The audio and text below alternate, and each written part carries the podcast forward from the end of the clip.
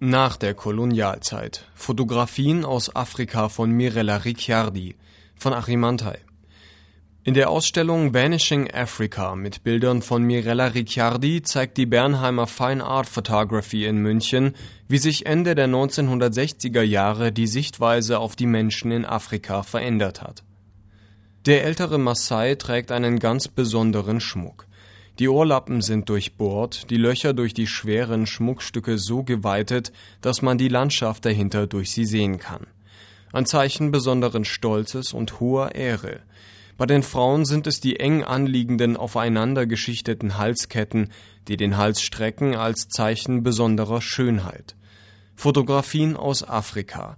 Sehr lange Zeit, bis in die 1960er Jahre hinein, waren sie, sofern es nicht ohnehin um Kriegsberichterstattung ging, geprägt vom Kolonialdenken.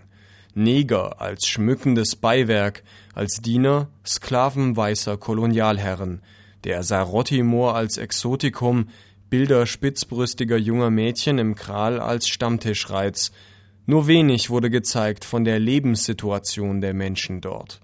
Mit den Fotografien Mirella Ricciardis änderte sich diese Sichtweise grundlegend. Auf einmal wurden Menschen so, wie sie sind und leben, dargestellt. Und die Aufnahmen dokumentieren zugleich die wohl letzten Momente des von der westlichen Welt noch unberührten Lebens der ostafrikanischen Stämme, wie der Bajun, der Galaboran, der Maasai und anderer. Mirella Ricciardi wird 1931 in Kenia als Tochter einer französischen Mutter und eines italienischen Vaters geboren, wächst am Naivasha-See in Ostafrika auf. Sie lernt den italienischen Abenteurer Lorenzo Ricciardi kennen, der sie zur Fotografie bringt und als Fotografin für den Film, den er in Ostafrika gerade drehte, anheuerte. Mit 25 heiratet sie ihn und bekommt zwei Töchter. Sie lebt heute abwechselnd in Afrika und in London. Es ist also die eigene Welt der Fotografin, die in den Aufnahmen abgebildet wird. Das merkt man ihnen an. 1967-68 bereiste sie ihre afrikanische Heimat, um Land und Leute, die von der Zivilisation noch weitestgehend unberührt waren, zu dokumentieren. Entstanden sind sehenswerte Fotografien, die die einfache Schönheit der Menschen und ihrer traditionellen Lebensweisen zeigen.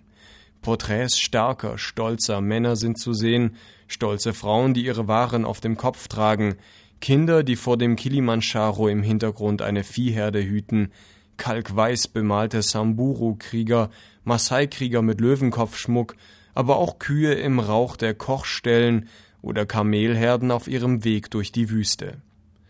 Die einfühlsame Darstellung der Menschen vermeidet jede Überhöhung, wie sie später in den im Vergleich aufdringlich scheinenden Maasai-Bildern Leni Riefenstahls zu finden war, Geradezu liebevoll und zurückhaltend begegnet die Fotografin ihren Modellen. Als 1971 Mirella Ricciardis erstes Buch Vanishing Africa erschien, war es eine Sensation. Vier weitere Afrika-Bücher folgten. Die in der Ausstellung gezeigten Bilder, die gemeinsam mit Amina Ricciardi, der Tochter der Fotografin, ausgewählt wurden, entführen in eine lang vergangene Zeit, und geben Einblick in die Welt Ostafrikas, wie sie damals war und heute nicht mehr ist. Einige Aufnahmen sind erstmals seit dem Erscheinen des Buches 1971 als hochwertige Fotoabzüge zu sehen. Bei anderen ist das gar nicht mehr möglich, weil ein Teil der Negative verschollen ist.